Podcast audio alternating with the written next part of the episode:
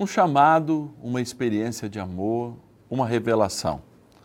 Tudo isso a palavra nos faz e nos faz mergulhar nos seus sentidos. Eu sou o Padre Márcio Tadeu, hoje é dia 11 de novembro de 2023 e esse é o Minuto de Fé. Vamos ouvir a palavra? Vamos ver no que ela faz nos mergulhar, nos aprofundar.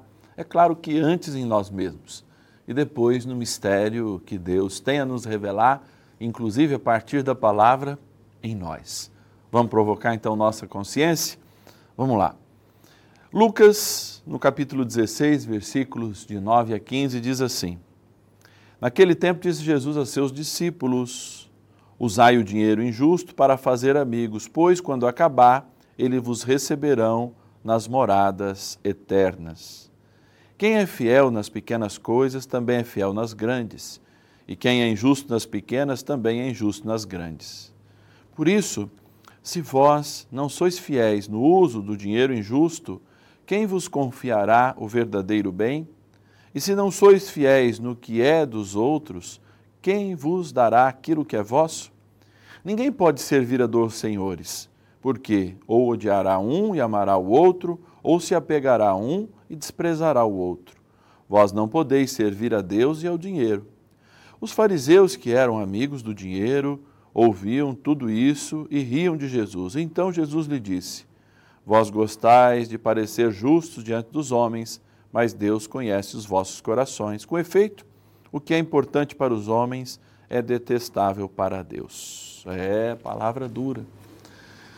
Num tempo de tanto materialismo, a oposição entre Deus e Mona, que é a deusa que representava o dinheiro, é de fato uma indagação que a gente faz até hoje.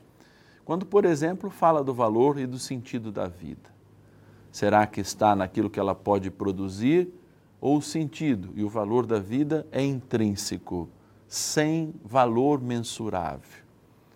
Eu me lembro que a gente sempre tem aquela fala que muitas vezes aparece aí na internet ou mesmo numa mensagem que a gente recebe.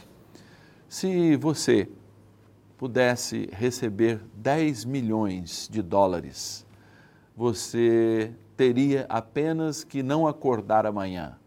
Será que isso valeria a pena? E a pessoa responde: claro que não, eu quero acordar amanhã. E a partir daí ela consegue perceber que o valor de cada dia é muito maior que 10 milhões de dólares.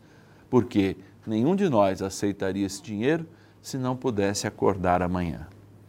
Esse é o valor que Deus quer impregnar em cada um de nós. Esta é a chave que precisa ser mudada. Vejam, o dinheiro é importante, as ambições humanas são importantes, inclusive para dar conforto a nós, aos nossos filhos, às nossas realidades. O dízimo é aquela experiência que a gente faz de devolver a Deus parte para justamente nos convencer que tudo é dele. E a experiência de desapego às coisas deste mundo mostra que nada é nosso, mostra que de fato tudo é de Deus. O desapego não quer dizer que a gente não tenha as coisas. O desapego é justamente a atitude de viver sabendo que o céu é o nosso lugar e que durante esses anos na terra somos meros administradores do que achamos que temos. Antigamente a gente ouvia até falar assim, ó, coisa interessante. Ah, Guarde o seu dinheiro e faça com ele para que você tenha boas memórias.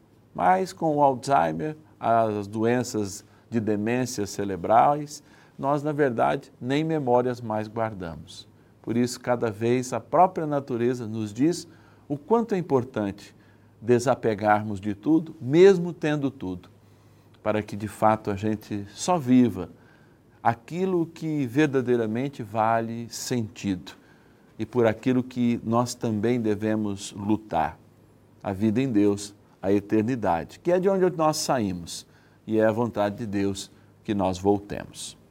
Vamos ficando por aqui, aprendendo a amar as coisas com desapego, mas, sobretudo, colocar o Deus da vida, o Deus Criador sobre todas as coisas. Até o próximo sábado.